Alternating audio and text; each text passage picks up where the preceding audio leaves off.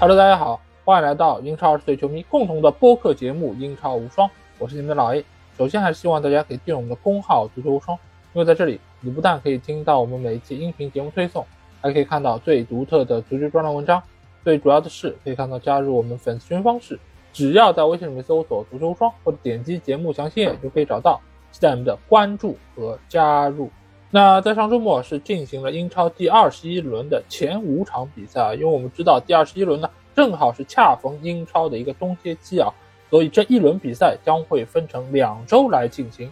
尽管这周只进行了五场比赛啊，但是这中间有本轮的两场焦点大战，那就是纽卡对曼城以及曼联迎战热刺的比赛啊。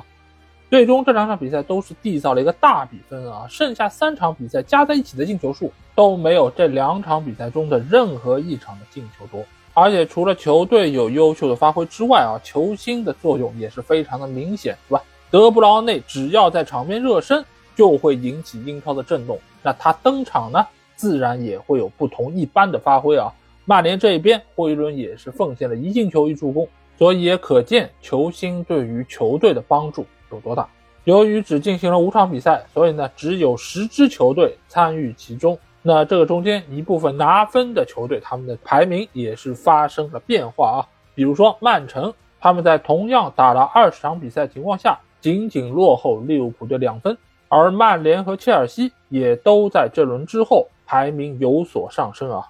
但是这个排名只是暂时的啊，毕竟在下个礼拜还有另外五场比赛将会带给大家。那这期节目，我们照例会按照这五场比赛的一个开始顺序来和大家一一的盘点和拆解。这其中有比赛发生的一些情况，同时呢，也有赛后引起的一些热议话题的讨论啊。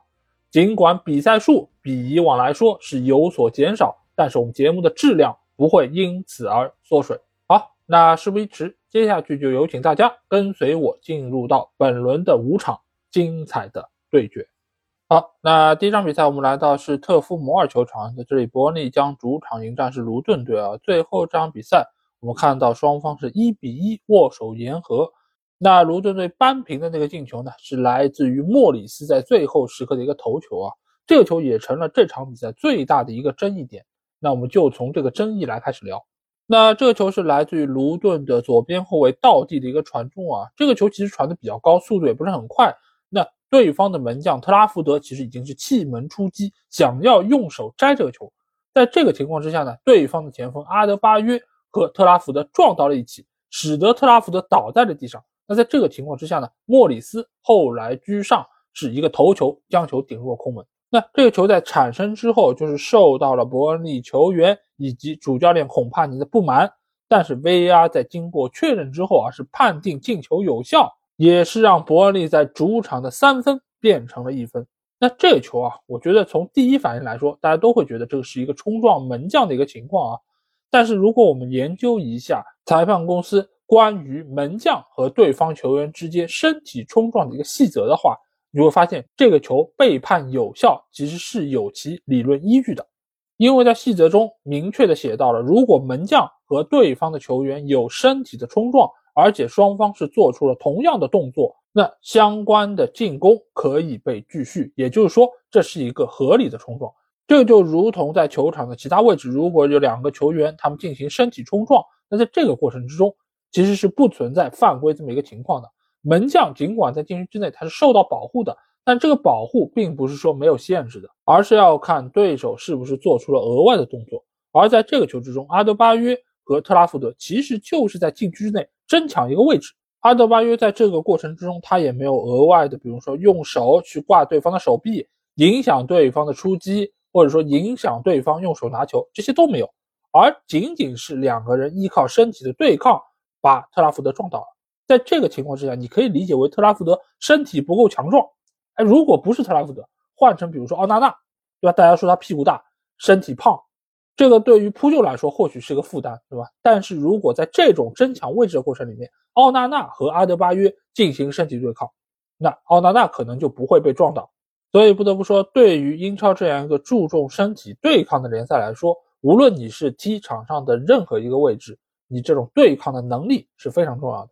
我们也还记得啊，当年德赫亚刚刚来到曼联队的时候，他也是在禁区之内是很容易被对方撞倒的。包括在那些争抢角球的过程之中，他和对方的球员进行身体对抗，是很容易被对手一下子就撞偏掉的。这个一定程度上牵涉到你的体重，另外一方面呢，也牵涉到你的上肢力量、你的核心力量等等。那在吃了几次亏之后呢，德赫亚也是对于这方面进行了重点的关注，对于自己的身体状况也是有针对性的做出了一些改进。所以这个失球某种程度上也可以给伯恩利队提个醒啊，就是他们需要在英超这样一个环境里面有更好的身体条件，同时呢，也需要增加自己的比赛经验。这个球其实特拉福德完全就没有想到对方的球员会过来和他拼身体，所以他根本就没有注意到对方的靠近。自然，他也被出其不意的撞倒在地。如果他在一开始就有这个思想准备，他已经看到对方过来的话，那他也可以说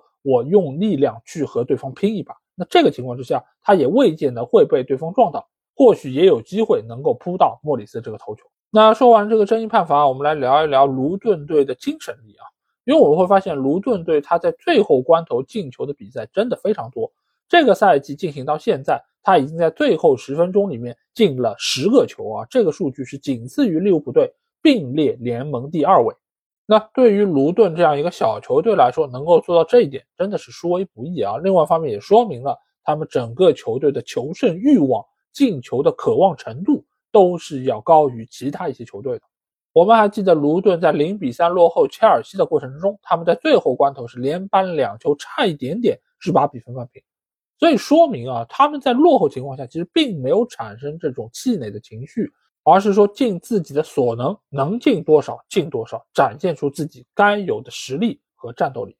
所以这样一个球队其实是非常可怕的，这个也会对于他的对手有很强的心理上的压制作用。因为以前我们一直说啊，有一些球队他能够轻松的获胜，很大程度上是因为对手已经看到你惧怕了，就你两球领先，我就不拼了，我就不追了。但是卢顿不是这样的球队，他面对任何的对手都会不屈不挠的战斗到最后一刻。那这个时候，对于他所面对的对手来说，他们也会心存敬畏。所以，足球这个运动很有意思的一点是，它不仅仅看的是你球队的实力，另外一方面呢，看的是你整个球队的斗志。对于卢顿队来说，他们可以输，但是他们不会自我投降。这个或许也是他们不同于另外两支升班马球队的一个独特的特点吧。好，那下场比赛我们来到是斯坦福桥球场，在这里切尔西将主场迎战是富勒姆队。那这场比赛最终的结果我们看到是一比零，切尔西获胜啊。帕尔默是打进了唯一一个点球。如果从进球来看，那切尔西这场比赛打的似乎不是特别理想，只是依靠一个点球，没有太大说服力。但是从其他的数据我们可以看到。切尔西是占据了比较明显的优势啊。那这一趴我们还是先从一个争议判罚来说起吧，那就是古斯托在上半场踩到了威廉的脚踝啊。那这球最终安东尼泰勒是给了一张黄牌，而且 VR 也没有介入。但是赛后呢，马尔克西尔瓦对于这个判罚是非常不满意，他觉得这应该是一个红牌。那我们可以回想一下啊，之前我们说过了，科蒂斯琼斯那张红牌，包括上个赛季卡塞米罗那张红牌。其实都是类似动作，铲到了球，但是顺便呢也是带到了人，踩到了对方的迎面骨或者说是脚踝的位置，直接吃到了红牌。但是为什么这个球却没有给红牌呢？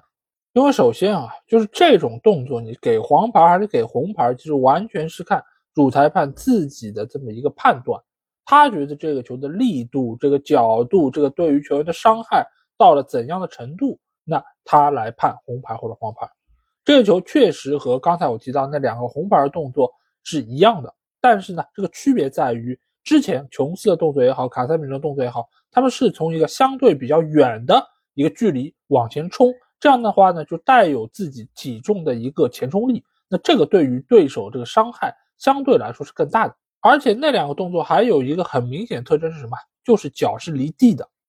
而这个球呢，相对来说。它是一个从上往下的这么一个踩踏动作，而且这个力度并不是特别明显，所以可能基于这几方面的考量呢，安东尼泰勒给了一张黄牌。同时呢，VAR 也觉得这个判罚是相对准确，或者说是没有出现明显失误的。所以呢，有些判罚你从表象上来看好像是一样的，性质是一样的，那照理应该给同样这个判罚，但是其实在细微的一些细节上面，还是会有一些区别，造成了裁判会给出截然不同的两种判罚的方式。从上一盘我们说到伯恩利对卢顿的那场比赛中那个冲撞动作，包括到这场比赛中的一个踩踏动作，到底是黄牌还是红牌，其实又能够对于规则有更深的一个了解。那说完这个判罚之后啊，我们来聊一聊切尔西这场比赛打得怎么样。其实我个人觉得打的是相当不错的，尽管从场面上来说，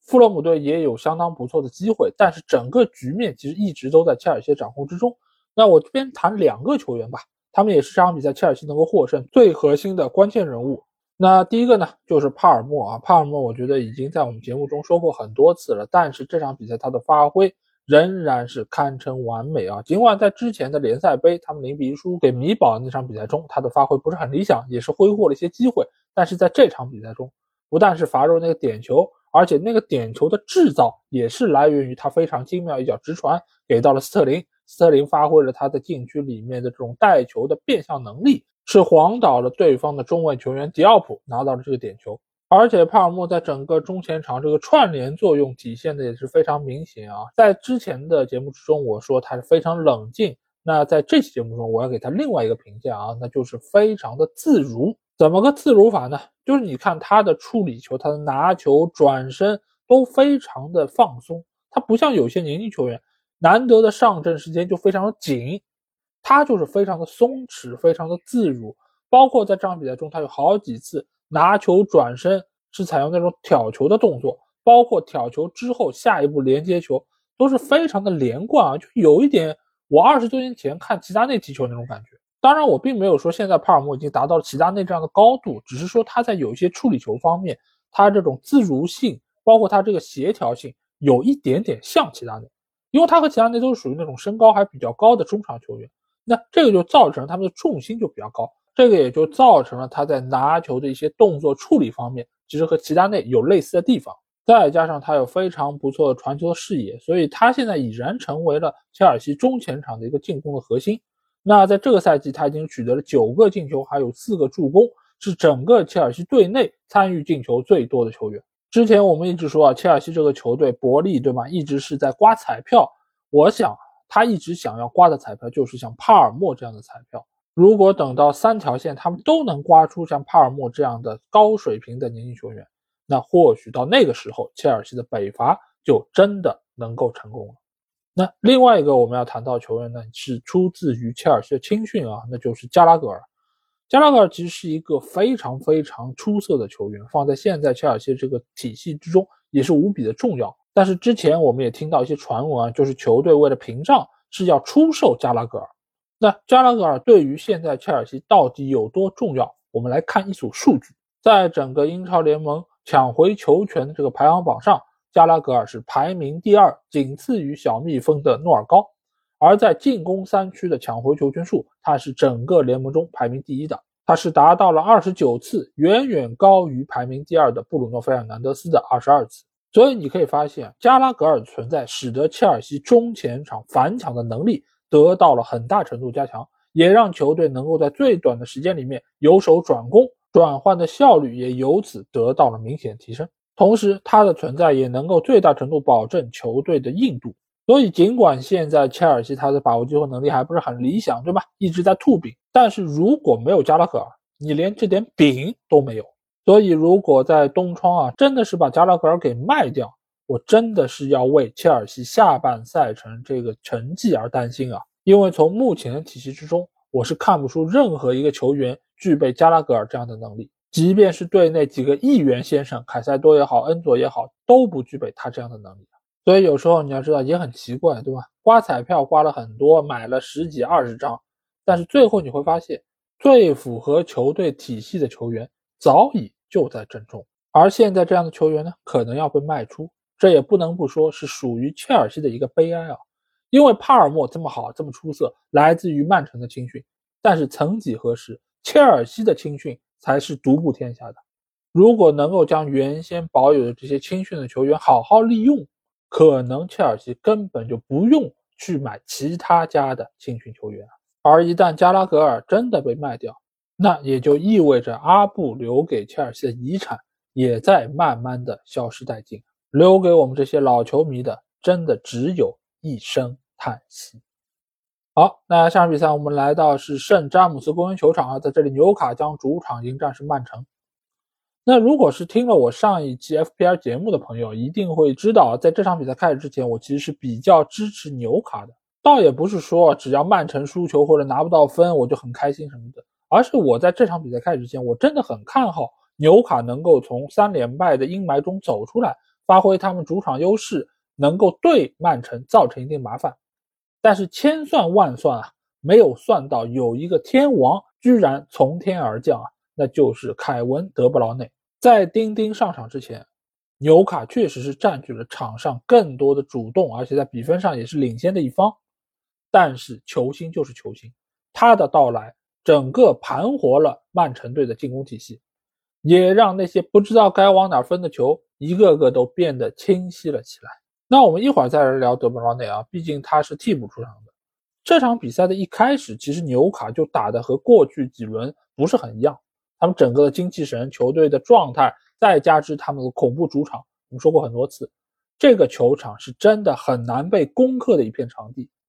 那在这个情况之下呢，双方其实打的是有来有往。尽管曼城是打进了第一个进球，但这个进球说实在话，其实有些争议的，因为就在这个球产生之前，戈登有一个边路的突破，他是想要靠速度来硬趟鲁本迪亚斯。那在这个情况之下，鲁本迪亚斯。用肩膀把他扛出了边线。如果是比较平常的肩膀对肩膀，那确实不是个犯规。但这个球从慢动作来看，其实是有比较明显的阻挡的痕迹。如果是被吹犯规的话，这最起码会得到一张黄牌。但是裁判却没有理会，使得整个的比赛继续下去了。那造成了凯尔沃克边路传中，贝尔纳多·席尔瓦后脚跟磕球这样一个精彩的入球。碧玺之前我们也说到过，这真的是一个非常神奇的球员。他就像打牌之中的百搭牌一样，他可以出现在中前场的任何位置，而且他打哪一个位置，都好像他一直打的就是这个位置一样，让人丝毫感觉不出违和。再加上他有非常灵动的跑位，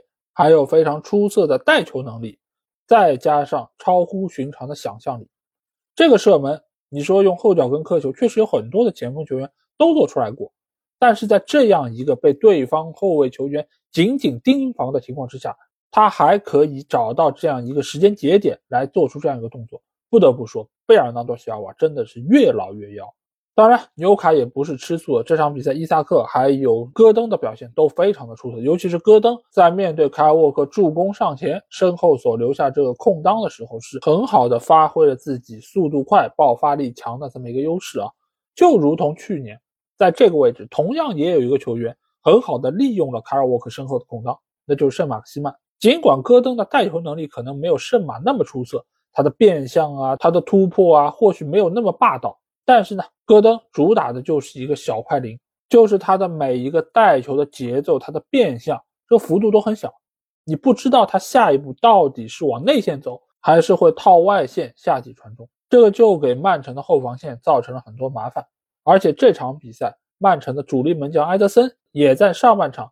就因伤被换下场，这个其实对于球队影响也是非常大的。一方面呢，是奥特加的长传能力确实不如埃德森那么出色；另外一方面呢，就是他刚刚上场那段时间里面，这个整个的手还是比较冷的，状态也没有调整到最佳，所以呢，面对伊萨克还有戈登的两次射门都没有办法能够把球扑出去。当然，不可否认的是，这两脚射门打的都非常漂亮，角度也很刁钻。你换埃德森来也不见得能扑出去，但是呢，最起码奥特加上场之后是增加了这两个球进球的可能性，也是一下子把场上这个局面给扭转了过来。那比赛进入到下半场啊，曼城的攻势渐渐的开始起来了。这个其实和去年那场三比三是一样的，就是纽卡在打得好的时候，曼城确实是很难防得住。但是这样出色的表现是以牺牲自己的体能为代价的，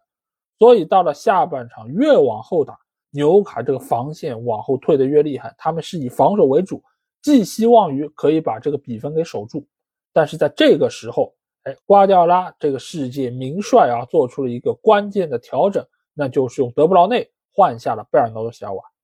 尽管贝尔纳多·席尔瓦我们之前说他越老越妖，中前场的全能，对吧？但是德布劳内来了之后，你就知道这是瓜迪奥拉派出了一个实力更强的选手，而且他在上场没多久。就扳平了比分。那个球让我想到了去年曼城面对阿森纳所打进的那脚远射。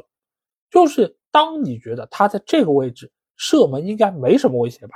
对吧？毕竟距离那么远，我们在门前又有这么多防守队员，把所有的角度都给你封死了，你还能进球吗？哎，德布劳内真的就可以，他就是能够在人丛之中找到这唯一的一条进球的线路，而且他也不是那种爆射，他也没有很大的这个摆腿的力量，他就是非常精巧的把球推进了那个死角，很多球员拼了老命都做不到的，在德布劳内这儿就是如此的举重若轻。而在十几分钟之后，瓜迪奥拉又做出了本场比赛第二个关键的换人，那就是换上了小将鲍勃。我相信很多的朋友在看到这一幕的时候，肯定会觉得奇怪：哎，替补席上不是坐着格里利什吗？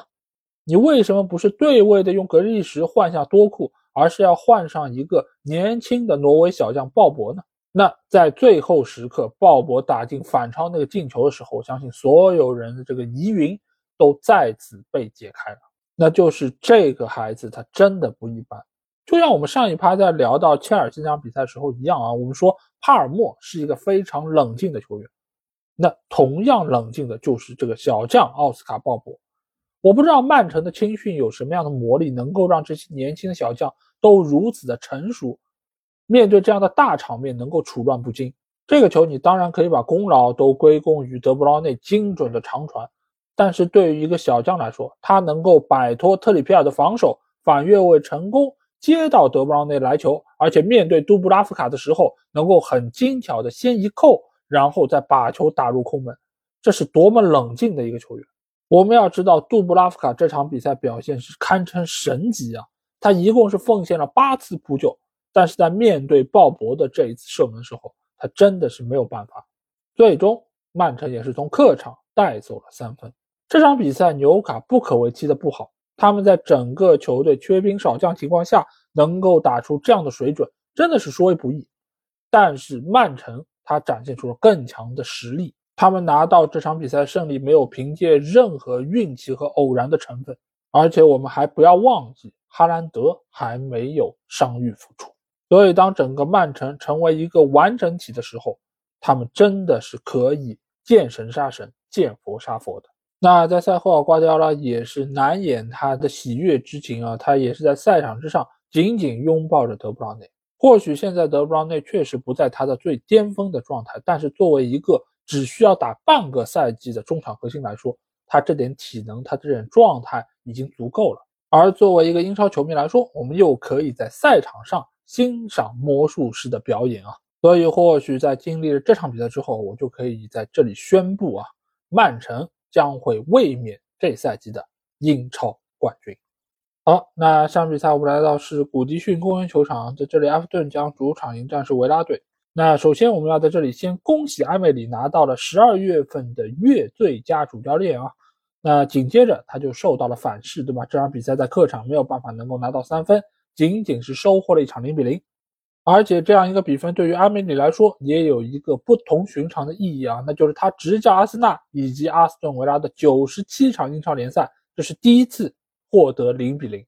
那在这场比赛开打之前，其实我对于两个球队这场比赛的一个结果是有点犹豫，因为我说过了，埃弗顿队是一个主场龙球队，而而维拉呢是一个客场虫球队，而维拉的实力呢又在埃弗顿队之上啊，所以这场比赛。产生怎样的结果都不会太让人意外，但是很有可能是一场进球很少的比赛。那最终的结果果然是如我所料啊！当然，这样一个结果产生有另外一个很重要的原因，就是两个球队都迎来了一个球员的回归。那埃弗顿队这边呢是他们的中前场的核心杜库雷，而维拉队这边则是迎来了他们的后腰球员卡马拉。而他们重新回到先发阵容之中，对于球队的防守都会有很大的帮助。或许有人会问啊，卡马拉是个后腰，他确实对防守有重要作用。但是杜库雷我们知道一直是打中前场的，他是埋伏在凯尔维特卢因身后的这么一个进攻球员。那他对于防守有什么帮助呢？那他对于防守主要有两方面作用啊，一个呢就是他是整个球队第一道的防守拦截，本身他的身材就很高大，而且他的覆盖面积也非常大。所以呢，造成了他在中前场对于对方的这个逼抢就非常的卓有成效，而且呢，他的存在也能够一定程度上牵制维拉队的防守的兵力，这样的话对于对方的进攻投入也是一种牵制。那这场比赛尽管两个球队是零比零战平，但是其实各打进了一个进球，只不过都因为越位在先被吹掉了。那维拉队这个进球其实还非常有意思啊，因为这个球是莫雷诺打进的，但是呢，在他进球之前，里昂拜利是先处在了越位位置，但是这个争议点呢是在于禁区内部的丹朱马。他是坐在了地上，所以其实里昂拜利仅仅是越位了一点点。那他是怎么坐在地上的呢？那其实就是埃弗顿全队他们想要造一个越位，他已经知道里昂拜利会站得比较靠前，所以丹朱马呢在拼命的往前跑。在这个过程中，对方的朗格莱是死死的拽住丹朱马，不让他往前跑。那这样就可以造成里昂拜利处在一个不越位的情况之下。所以情急之下，丹朱马只能一屁股坐在了地上。不得不说啊，维拉的这套布置啊，确实很有创意。这个进球也真的只差一点点就成功了。而埃弗顿队的那个进球呢，则是来自于杜库雷，他在面对马丁内斯的情况之下，把球送入了球门，但只可惜他早跑了一点点，越位在先。所以我一直说，就现在埃弗顿队的进攻体系里面，杜库雷是最不可或缺的一个人物，因为在面对这种绝佳机会的时候，他是唯一一个能够把握得住的。而反观球队的当家前锋卡尔沃特鲁因，这个赛季仅仅只打进了三个进球，但是他的预期进球呢，则是高达七点五八个。这场比赛他也有一个面对马丁内斯的单刀球，直接被马丁内斯用脚挡出啊。所以呢，现在埃弗顿队的把握机会能力啊，真的是限制他们进一步拿分非常大的一个障碍。卡尔维特·卢因拿到了十二个绝佳机会，但是仅仅把握住了中间两个球啊，这也直接造成了这场比赛零比零的一个产生。因为照理来说，维拉的这种打法，埃弗顿是非常喜欢的，因为落位比较高，埃弗顿能够发挥他们两个边路速度快的优势，这也是这场比赛为什么会判上单朱马的原因。就是寄希望于他能够在锋线上为球队提升进球的概率，同时呢也发挥他速度上的优势。但是只可惜，丹朱马的把握机会能力其实也并没有比卢因好到哪里去。而埃弗顿队在中场位置的菱形站位也最大程度的保证了本方防守的一个坚固程度。尽管维拉队全场比赛是贡献了十六脚射门，有五脚打中门框范围，但是预期进球仅仅只有一个出头一点。也说明他们的绝大多数机会都不是那么具有威胁，也证明了埃弗顿队在防守方面的这个能力还是相当出色的。但是对于现在的埃弗顿队来说，仅仅是依靠防守拿下一分是不足够的。那具体的原因呢？我们会在下一趴来和大家仔细的解释。好，那本周的最后一场比赛，我们来到是老特拉福德球场啊，在这里曼联将主场迎战是热刺。那这场比赛的一些基本情况，我们在之前一期的付费节目中已经和大家详细的来聊过啊，所以我们不会针对比赛来聊更多的内容。但是呢，我们会来聊一个和这场比赛有关的一个话题啊，那就是大家会发现啊，在冬窗打开之后，曼联并没有做出太多的引援，而热刺呢，已经是引入了两个球员，德拉古辛，还有租借加盟的蒂莫维尔纳。而且维尔纳呢，原本是曼联看中球员，对吧？之前也传出过绯闻，但为什么曼联没有动，而热刺先动了呢？一方面当然是热刺可能更有诚意，他们更加积极主动。另外还有一个很重要的点，就是曼联在今年的这个 FFP 中间，其实已经是离这个界限非常的近。而且啊，在今年的冬窗还有一个非常重要的时间节点是什么？就是一月十五号。为什么一月十五号这么关键呢？因为这个是今年英超会公布哪一些球队将会在这个赛季因为违反财务公平原则而被受罚的一个关键点。从最新的这个新闻报道，我们已经可以看到，埃弗顿队和诺丁汉森林他们将会因此而受到检控，严重的话将会被在这个赛季来扣分。也就是说，埃弗顿队除了那十分之外，他们可能会额外再被扣分。那大家要问问，为什么埃弗顿这么倒霉？他们会被扣两次分呢？那这里就要和大家来解释一下啊，FFP 这个东西呢，它就是算你过去三年你的整个这个营收和花费中间的这个亏损额，你不能超过一点零五亿。那埃弗顿队这个赛季他扣的这个十分呢，并不是近三年的，而是之前一段时间的，所以呢，相当于他这个扣分呢扣晚了。这个也是引起了相当一部分就前几年降级那些球队的不满意。因为你想，如果埃弗顿队上个赛季就被扣了这十分，那降级的会是谁？就是埃弗顿了，对吗？所以呢，在今年英超也是进行了一个改变啊，就是今年违反的这个规则，今年立即扣分。这也就是为什么一月十五号会来公布这样一个名单的原因。一方面呢，也是留给这些球队一个上诉的时间，因为这中间或许会有一些统计不到位的地方，或许会在中间有一些误会的地方，所以呢，也是给出了几个月的时间，让他们来进行调整。最终将会在赛季末确定你会不会在这个赛季被扣分。所以现在这个情况呢，并不是说埃弗顿和森林一定会被扣分，但是他们身上这个压力无疑是最大的。同时呢，除了这两个球队之外，也有另外一些球队其实非常接近这个界限的，比如说曼联，比如说纽卡，比如说阿森纳，其实离得也并不远。这也造成了这些球队他需要衡量一下自己手头还能够花多少钱。如果是要买人的话，或者说要租借的话，他也要掂量一下这个球员的工资啊，包括我是不是要先卖人才能够进行下一步动作。所以你可以看到，在这个冬窗，绝大多数的英超球队动作都不大。大家也都在等待着英超给出这个最终的结果和这个数字，球队也将会基于这个来决定在冬窗会花多少钱。所以这个月吧，真的是非常的精彩啊！前半个月大家在等待这个结果，后半个月呢，就要看各个球队将会如何应对。其中对于埃弗顿和森林来说，压力是最大的，因为埃弗顿本身已经扣了十分，他们想要在冬窗能够补强球队，来增加自己保级这个概率。但是在目前呢，他们不得不要卖出一些正宗的球员，而且这个卖的话，你还要卖出那些卖得上价格的球员，那这个对于球队来说，无疑就是核心球员。另外一方面呢，森林队也很苦，他们有多达六个球员去打了非洲杯，同时呢，他们还要卖出队内的一些核心球员来筹措资金，包括像纽卡，可能这一次并没有上名单，但是他们其实和 FIP 这条界限也离得非常近，之前也传出过他们可能要卖伊萨克。要卖吉马良斯等等队内的核心，所以可见啊，现在越来越多的球队也是对于财政公平是引起了重视。那这里还有另外一些朋友肯定会问的啊，为什么曼城对吧？之前一百一十五条他没有被罚呢？是不是埃弗顿和森林他们请不起好的律师呢？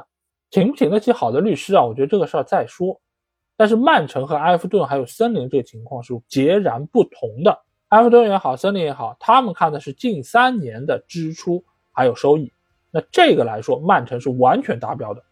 而至于之前他是不是涉及做假账，是不是涉及非法的资金注入，这个是牵涉到了历史原因，这个中间也有非常复杂的取证，还有就是辩护的问题。当然，好律师非常的重要，但是另外一方面呢，曼城的这个事儿和之前切尔西那个事儿，以及这次埃弗顿和森林的事儿，性质是完全不同的。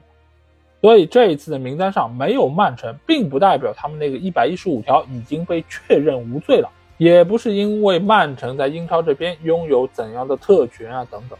因为这压根儿就是两件完全不同性质的事情。所以也希望球迷能够搞清楚这个中间的区别，不要混为一谈。好，那这期节目基本上就是这样。如果你听了我节目，有什么话想对我说，欢迎在我们的评论区留言。如果想要和我直接交流，也可以来加我们的群，只要在微信里面搜索“足球无双”就可以找到，期待您的关注和加入。那这期节目就到这儿，我们下一期的英超精华节目再见吧，大家拜拜。